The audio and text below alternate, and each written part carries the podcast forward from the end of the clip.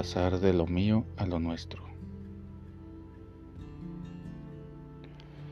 El domingo pasado Jesús enseñó a los discípulos a orar. El Padre Nuestro es la síntesis de una relación de amor entre el Padre y los hijos, cuyo centro no es tanto pedir cosas, sino dejarse transformar interior y exteriormente.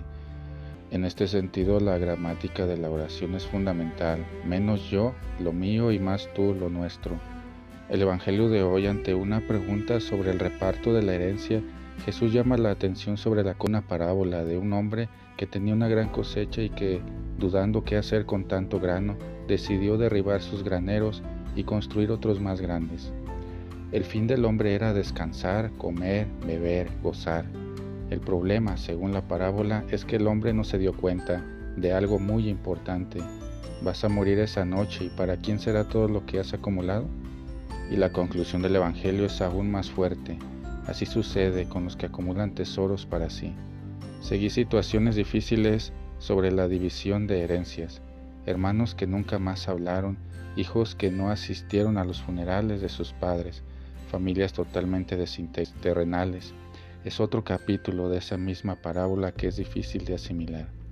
La pregunta que planteó Jesús fue sobre la codicia y el acaparamiento. De hecho, cuando leemos con atención, la vida del hombre era lo opuesto al Padre nuestro, mis graneros, mi trigo, mis bienes, mi vida. Este exceso de mío no significa negación de la identidad, de los bienes personales, sino vivir la vida solo en dirección a uno mismo.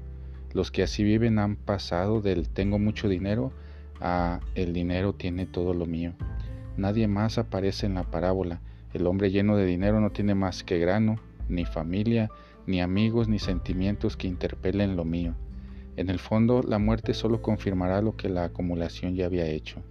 El libro del Eclesiastés en la primera lectura llama vanidad de vanidades a toda vida cuyo único centro es ganar y ganar.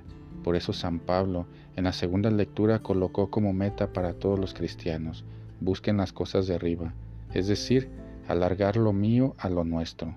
Con el salmista oremos igualmente y pidamos esta gracia, dale sabiduría a nuestro corazón.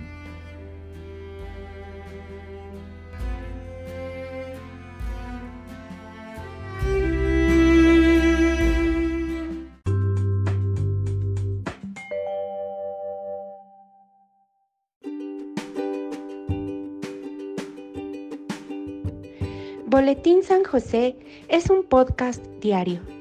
Síguelo para que forme parte de tu vida diaria, te inspire y nutra con la reflexión de la palabra de Dios.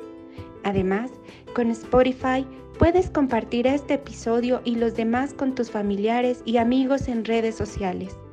Solo toca los tres puntos de la esquina superior derecha de la página del episodio, luego baja hasta compartir, selecciona la opción de la red social de tu preferencia y envíala a quien tú quieras. Así de fácil. Puedes seguirnos también desde Apple, Google Podcast y YouTube con el mismo nombre, en Instagram como Boletín SJ19 y en TikTok como B San José 1903.